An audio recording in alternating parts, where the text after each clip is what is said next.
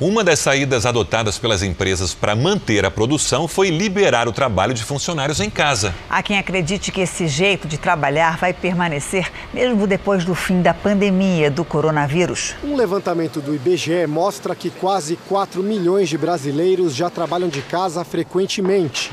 Nos últimos dias, inúmeras empresas liberaram o home office para os funcionários. E o resultado pode ser positivo, segundo os especialistas.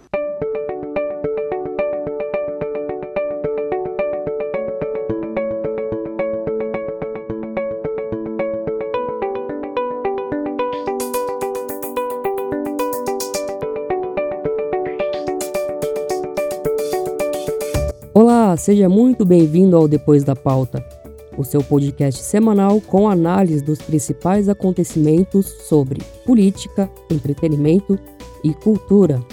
Eu sou Caio Yokota e hoje daremos continuidade à nossa série sobre o coronavírus.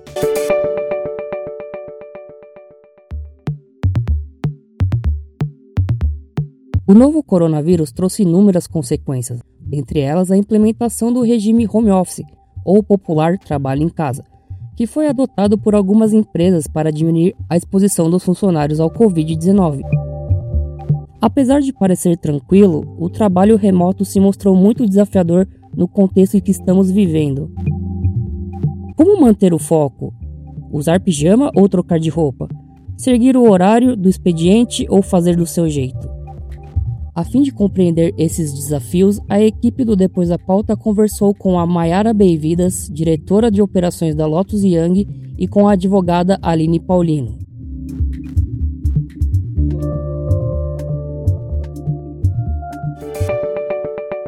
Mayara, qual a maior dificuldade cognitiva da mudança entre trabalhar na empresa para trabalhar em casa?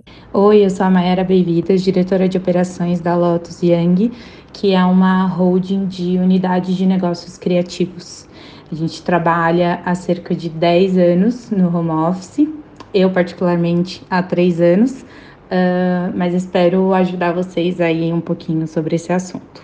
Eu acredito que a maior mudança né, e dificuldade que as pessoas uh, que não estão acostumadas com home office enfrentam é a falta de, de foco, né? Porque você tem muitos fatores aí que acabam te distraindo Uh, então, quem tem filhos em casa, parceiros, mora com, com outra pessoa, a própria televisão que você tem ali disponível, uh, são focos que, que acabam mudando aí a direção do seu raciocínio.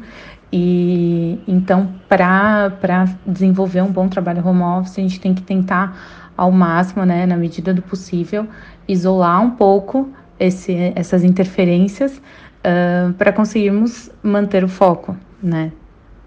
Algumas pessoas acreditam que trabalhar no mesmo ambiente onde se deve descansar pode ser prejudicial para a saúde mental do funcionário.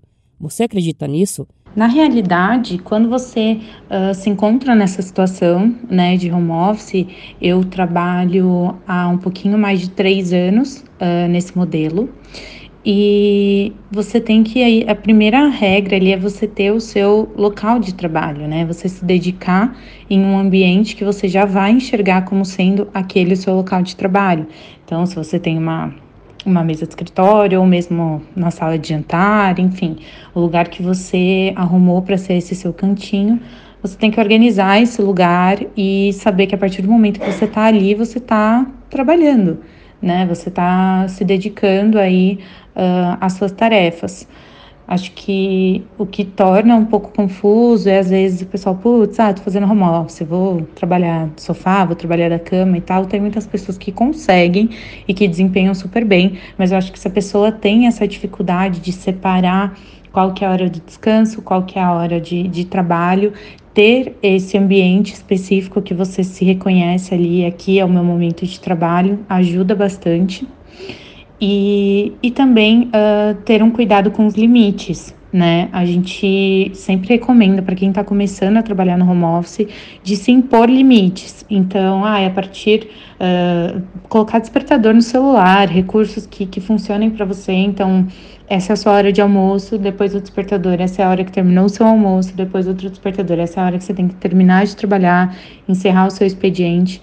Então, se colocar os limites né? Porque se a gente, às vezes a gente está tão envolvido em alguma tarefa que a gente acaba esquecendo que, que já passou do horário e tudo mais. Então, aí começa a, a não ser saudável, né? Então, acho que a gente ter, olhar é, para isso com, e nos impor limites e, de repente, uh, nos impor uma rotina que a gente teria no escritório. Então, tipo, putz, quando dá quatro da tarde, eu costumo uh, tomar um café com os meus colegas. Então, levanta, faz o seu café, é, de repente faz uma chamada de vídeo com seus colegas, passa ali aqueles 15 minutos, né, descansando um pouco a cabeça, né? Acho que isso é muito importante e você se dá os intervalos que você precisa, os intervalos que você uh, se daria normalmente no escritório. Então, acho que construir essa rotina uh, e se impor, né, impor os limites que você até onde você pode ir é, na sua organização diária, ajuda bastante uh, a você descansar no período que é para descansar, trabalhar e se dedicar no período que é para trabalhar e tornar isso um pouco menos nebuloso.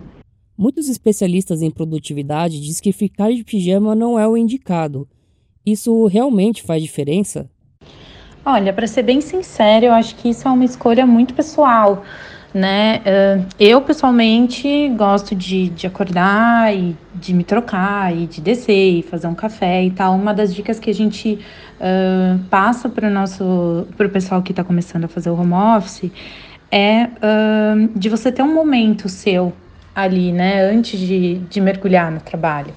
Então o que, o que você já, faria, já faz na sua rotina? Você acorda, toma um banho, como que funciona? Então, tenta implementar, continuar fazendo isso. Né? Receba é, uma informação legal, leia alguma coisa legal antes de você uh, se doar para a tarefa, para o trabalho. Então, tem esse momento para você acordar o seu corpo, acordar a sua mente antes de começar a trabalhar.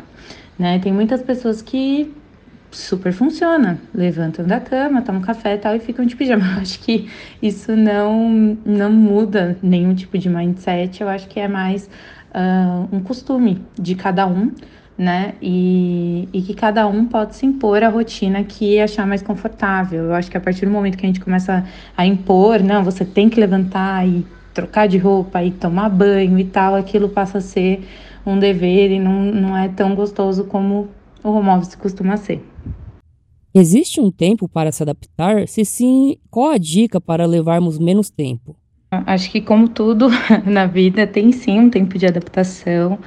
É, eu acho que, que as principais dicas são é, você criar um espaço né, para você se dedicar ao trabalho, né, um espaço confortável, que você se sinta bem criar esses limites. Então, como eu falei uh, anteriormente, eu acho que colocar despertadores para os celulares, para os momentos do dia, então começar a trabalhar, hora de almoço, reuniões, ajuda muito. Né? A gente precisa lembrar que não tem mais o pessoal levantando para ir para reunião, né? A movimentação da hora do almoço. Então você tem que se organizar, né? Eu acho que esse autogerenciamento é, e, e manter o foco são os principais desafios, né? A gente tem aí hoje alguns, alguns softwares que ajudam no autogerenciamento, então o Underlist, Trello, é, Todoist, são, são várias ferramentas que, que auxiliam nesse momento. Eu até uh, vou compartilhar com vocês aqui um material de mentoria que o nosso time uh, desenvolveu com essas dicas para quem, quem se viu aí, caiu no home office, não sabe o que fazer. Então lá tem um material bem completo. Acho que é legal a gente dividir também uh, em algum link aqui. Algumas famílias têm crianças em casa, obrigação do dia a dia, como alimentação e organização. Como manter o foco e a produtividade? A gente trabalha hoje uh, no time, a gente tem aí mães e pais no time. Uh, e uma dica, enfim, que, que eles nos passaram até, né, para esse momento, é de incluir as crianças no dia a dia de trabalho, né? Então a gente tem hoje uma, uma revisora que os filhos dela são, um dia eles são diretores de arte, no outro dia eles são redatores, e ela dá mini briefings para eles fazerem, né? Então eles se sentem parte ali do que, a, do que os pais estão fazendo, né? E ao mesmo tempo dão aí alguns minutinhos de, de, de sossego para os pais poderem se focar e tudo mais. Um, e na questão de, de alimentação, organização e tudo mais, uh, eu acho que é importante a gente, dentro da rotina, né, estabelecer esses, esses intervalos, então, como se você estivesse no escritório, você vai tomar o café da tarde, vai comer um lanchinho da manhã, né, e nessa preparar para os seus filhos também, para o seu parceiro, enfim.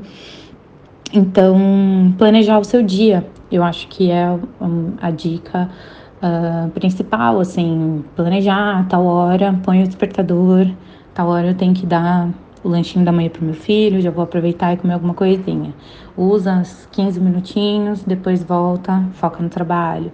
Tocou o despertador mais uma vez, putz, agora fazer almoço e tudo mais. Então, eu acho que, que essa organização uh, pessoal é uma coisa que ajuda muito, né? E você estabelecer ali, hoje o meu dia vai ser tal, tal e tal, e colocar as tarefas. Né? Eu acho que aí fica muito uh, mais fácil de você não dispersar, né? De você não começar a fazer embolar uma coisa em cima da outra e aí você não previu esse tempo e aí o seu job atrasou.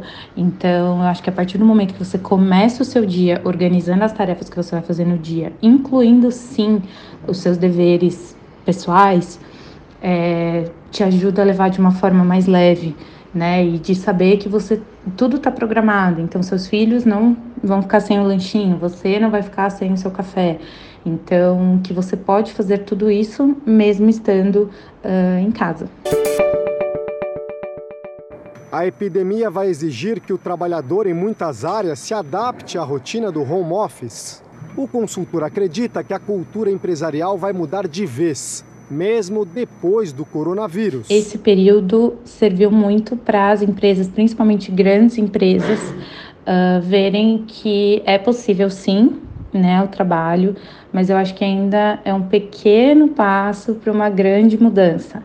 Né? Eu acho que talvez as empresas comecem a adotar o home office gradativo, então uma vez por semana, é, visando aí a qualidade de, de vida dos funcionários, por não pegar trânsito, enfim, poder passar mais tempo com, com a família, né? Então, eu acredito que é um passo sim, mas que não vai ser algo que vai aumentar essa porcentagem assim de um dia para o outro, né? Eu acho que é um processo e eu acho que foi um, um passo importante para ver o quanto as pessoas se adaptam né? Eu sei que ainda vão ter funções que precisam estar presentes, né? A gente sabe disso, até porque em meio à pandemia existem pessoas que ainda precisam continuar indo, então eu acho que mostrou que temos essa opção, né? E que é possível.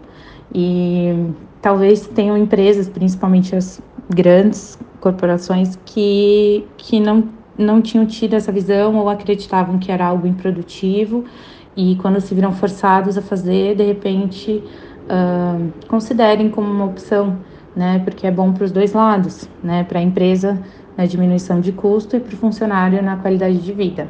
Então, eu espero que seja uma pauta aí que comece a ser repensada. Já é um primeiro passo. Aline, como funciona a questão trabalhista nesta mudança de trabalho presencial para home office? E quais as precauções que as empresas têm que adotar no contexto que estamos vivendo? Oi, gente, tudo bem? Meu nome é Aline Paulino, eu sou advogada e pós-graduanda em Direito do Trabalho e Previdenciário. Uma das medidas mais recorrentes que vem sendo tomada pelas empresas é a alteração da prestação de serviços presencial pelo teletrabalho home office. É importante destacar que eu estou me fundamentando na medida provisória 927 do dia 22 de março de 2020.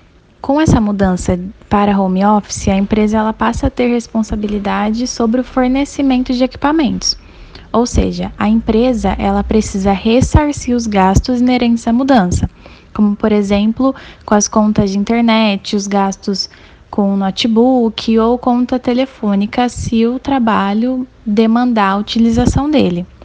Esse valor pode ser reembolsado após o início do teletrabalho. E o aditamento no contrato de trabalho ele pode ser feito em até 30 dias depois da mudança.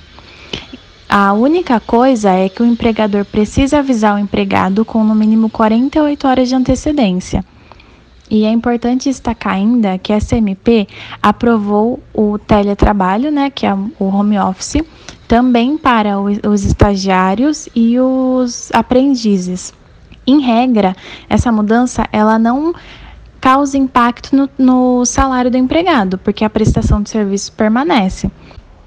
Bom, agora sobre as precauções que as empresas devem adotar, a mais importante, sem sombra de dúvidas, é a formalização sobre tudo que for acordado entre as partes. É essencial reduzir a termo tudo que for dito, para que o empregado documente a sua concordância, e ainda é importante que os empregadores façam comunicados claros, uma vez que a comunicação errônea pode prejudicá-los. Então, é ideal que a empresa evite a comunicação via boca a boca, para evitar problemas posteriores, né? E essa MP, ela visa flexibilizar a negociação direta entre o empregado e o empregador. Tanto é que não é mais necessária aguardar a aprovação do sindicato da categoria. Então, basta somente a conformidade das partes.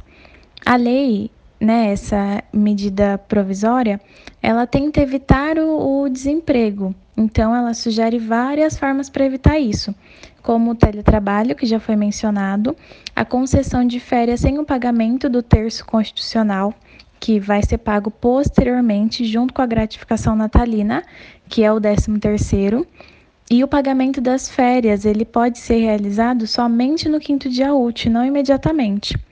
É, outro meio é a antecipação dos feriados não religiosos, o banco de horas que vem sendo conhecido como negativo, já que o empregado ele pode pagá-lo em 18 meses após o término da quarentena, mas aí tem o limite de duas horas adicionais ao dia. E também não é mais necessário a realização de exame admissional ou ocupacional. A suspensão também do prazo para recurso administrativo das empresas, que está sendo prorrogado por até 180 dias, e ainda cabe uma prorrogação adicional.